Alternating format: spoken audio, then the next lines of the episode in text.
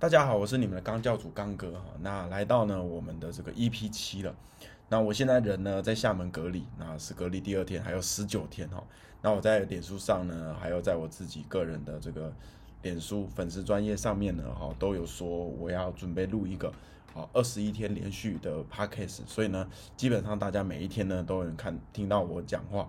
好，我可能会讲一些我的故事，或者是一些其他的内容。那大部分是关于围棋。如果说呃其他人有想要听这个呃其他内容的话呢，那我也会呢花时间来录制。所以大家可以呢多留言哦，多讲一下自己的意见。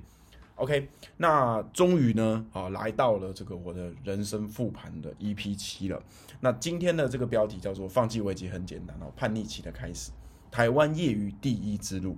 好，这个呢不是随便乱说，因为我曾经真的有打上台湾业余哈。这个业余界呢，呃，台湾业余界有一个排行榜叫做这个战神排行榜。好，我之前曾经呢，哦有打上过第一名。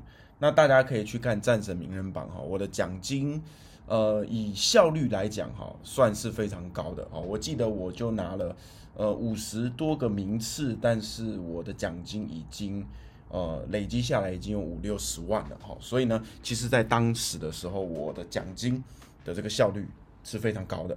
好，总之，呃，讲到这个 EP 六呢，我在日本祈愿哈，最后两盘半目呢，让我呢调到了 B 组。那当天呢，我就打电话，其实我很难过，所以应该说不算当天，我算是隔一天，我打电话跟我爸讲这个消息，因为。调到 B 组，其实我有点怕打电话给我爸，但是我觉得这个还是我必须面对的。好，我就跟他讲说，呃，因为这个月的这个战绩啊，哦，这个前面上个月的这个前三名啊，跟我的战绩一样，那我就被挤到第八名了，所以呢，我就会在这个月从 B 组开始下。那我爸听了呢，其实很生气，哦，他觉得说，呃，原本不是在 A 组好好的，怎么突然间调到 B 组了？那调到 B 组。那跟今年的职业骑士的这个呃机会是不是就非常少了？那其实是没错的哈，这句话讲的是没有错的，因为大部分呢会上职业的呢，考上职业的哈，在当年好基本上都是院生 A 组。我曾经有听过呢，院生 B 组哈，在这个职业考试里面哈打上职业，但是这个是少之又少。所以我爸爸呢知道我打上 B 组的时候呢，也做了一个决定。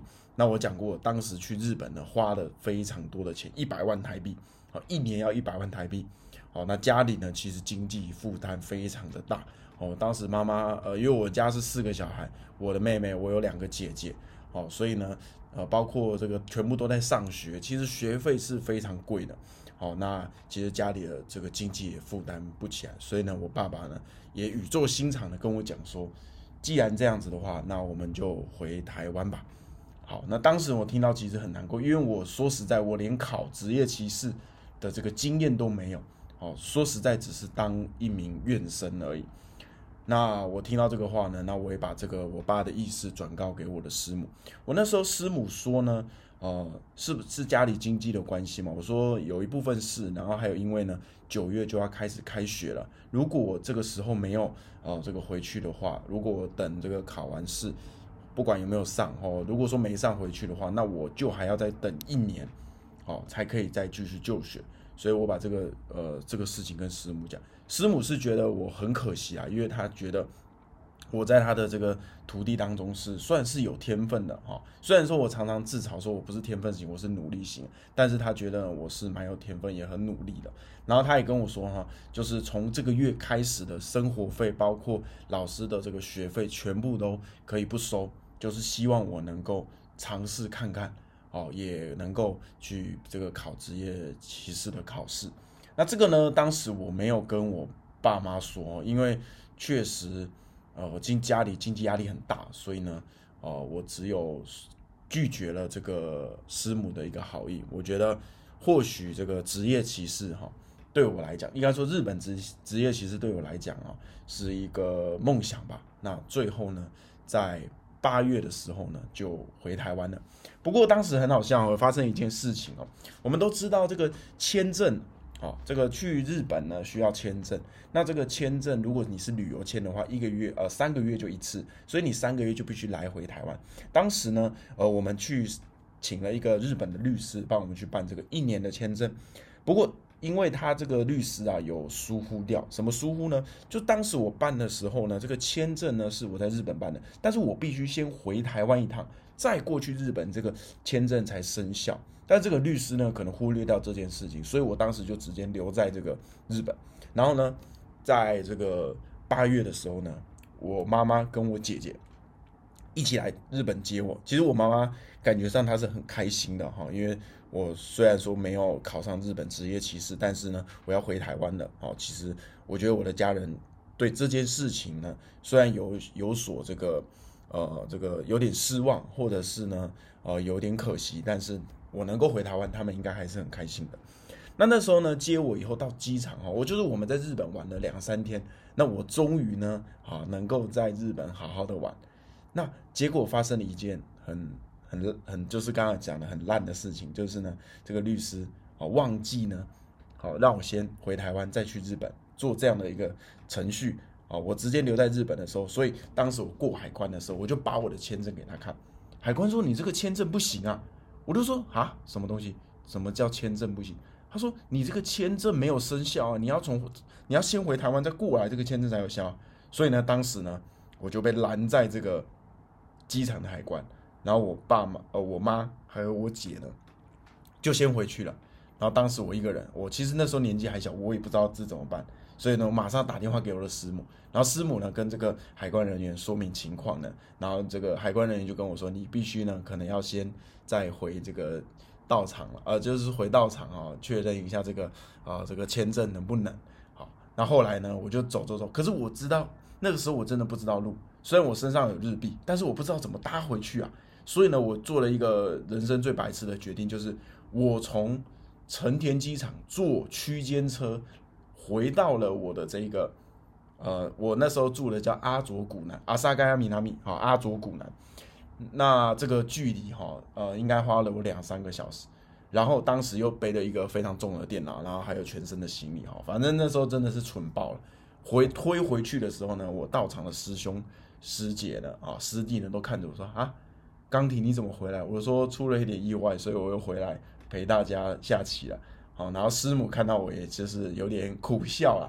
好，总之呢，后面这个事情呢，好，最后我就到这个什么日东京的什么呃，应该是入境出境的这种管理局哈，去做一个道歉，说哦，因为不小心啦哈。然后那个律师也在我旁边，好，然后跟我说，跟那个。那个检察官说：“哈，好，这个因为这是我这边的师傅啊，疏忽啊，这他只是一个小孩子啊，好，这个也不算是什么非法的，好，看能不能解决，好，最后也是呃完美的解决这件事情。所以我大概是八月呃十五号左右的时候才呃正式的回到台湾哈。那那十五天其实蛮开心的哈，为什么？因为知道不用考职业骑士了哈，大家对我的这个。”心情也放松了，因为原本呢，大家想找我玩，可是呢，都知道我这个其实压力很大，所以那我的这个师兄呢、师弟师姐呢，其实很少就是带我出去日本玩。不过那十五天呢，他们就开始带我出去玩，啊，就玩疯了，就去唱日 K 啊，哈，去这个反正呢，去逛街啊，哈，去玩啊，好，所以那十五天呢，应该说我把在日本呢，啊，这个游玩的时间全部都挤在那个时候了。那总之呢，回台湾的时候呢。要开始读国中了嘛？可是呢，那个时候我我的爸爸呢，呃，应该说觉得我很可惜，或者是我不争气吧，所以他当时呢也是非常呃严格的说，希望我呃严严厉的说呢，希望我继续下围棋。哦，不过呢呢，他的方式是呃比较放软的，但是还是很凶啊。我爸爸当时呢就是很凶的一个人。不过我那时候呢，因为已经上。国中了哈，所以我其实有点叛逆，我开始进入了那个大家所谓的叛逆期，我开始不不管我爸爸说什么，而且我那时候很胖，也很壮。大家你要知道哈，我已经休学一年，又去日本一年了。其实我比这个同样国中一年级的这个这个同辈啊同辈呢都大两岁，所以呢，我爸爸也不敢说真的打我。有一次我爸爸真的忍不住打我了。然后我就真的暴怒，我就说，我真的不下围棋了，你看你看你怎么办？我真的不要碰围棋了。所以那个时候呢，其实是我放弃围棋，真正放弃围棋。好，我们之前讲到我升七段的时候，本来要放弃围棋，可是没有放弃围棋。那国一的时候是我真正放弃围棋，从那个时候我就没有再碰任何的围棋，真没有碰任何围棋。好，当时呢，我就认开始认真读书，我进入这个教室哈，我发现怎么都是屁孩啊！我那时候就自己都读的这个轻小说啊，那日本的轻小说，然后看着旁边的人都觉得是屁孩，没想到呢，过了两个月后，我融入屁孩，我也变得屁孩，就是呢，会在这个班级里面呢打那种瓶盖棒球啊，就是拿那个以前小时候啊，那个就是会有那个。木桌、木木椅啊，然后把那个木椅搬开来啊，然后弄那个板子去打那个瓶盖打棒球，或者是呢，在这个教室后面那个那个门啊，它打开来，上面有那个支架，我们就拿保特瓶直接把那个支架给一直灌，一直灌，就像是在教室打篮球。反正总之呢，过了一个月后，我也变得屁孩。那变得屁孩呢，其实，呃，我非常的这个，就是开始叛逆了，就是很多人的话都不听。尤其是我爸爸的话，因为我觉得当时你逼我下围棋，就是那种，呃，我被压抑的很深，反抗的力量又越强。当时呢，我爸爸其实很希望我下围棋，可是他确实不知道怎么办。那他就常常跟我妈妈说：“哎，你要去跟钢琴啊，好讲一下说，嗯，这个围棋不要断掉，因为学了那么久很可惜。”可是当时我就不想听，我就不想，我就说：“为什么你就是一定要逼我下围棋？我现在都回来读书了，为什么一定要下围棋？”可是呢，就在有一次呢，我妈妈就啊，算是跟我求情说，哎，这个已经跟你讲过这么多次，说呃，让你去比赛了啊，不然这次就答应妈妈啊，就是呃，礼拜台北有一个比赛，好，你就去比。我忘记那个那个比赛叫什么名，但是是在台湾棋院比的。我就想说，好吧，好，但是呢，呃，那时候决定以后呢，我觉得我太久没有练习了，所以呢，我就先报名了一场在台南，我非常有印象，在台南的这个。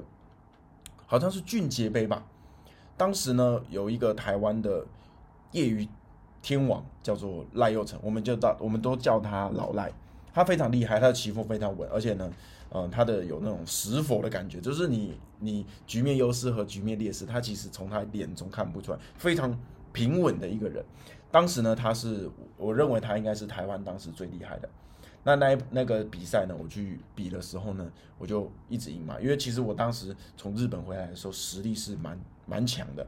好，那最后一盘呢，遇到这个老赖。那台湾的这个比赛呢，跟日本比赛有点不太一样。日本我在比院生的时候呢，基本上每每个人的时限是一个小时半哦，也就是说我的思考时间有一个一个小时半，对方也有，那加起来可能就是一盘棋要下三个小时。可是呢，在台湾的比赛，可能一盘棋每个人只有三十分钟。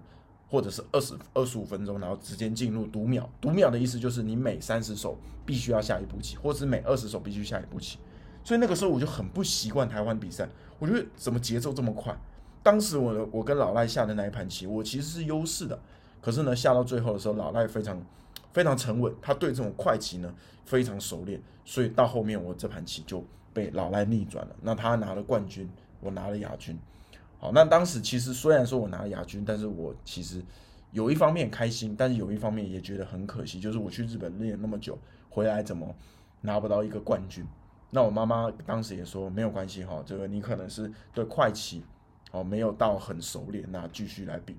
那后面呢，就是答应我妈去台北参加那个比赛。那那一个比赛呢，我又遇到了，就在又在最后一盘棋遇到老赖。当时呢，这个业余围棋界大概是这样子哦。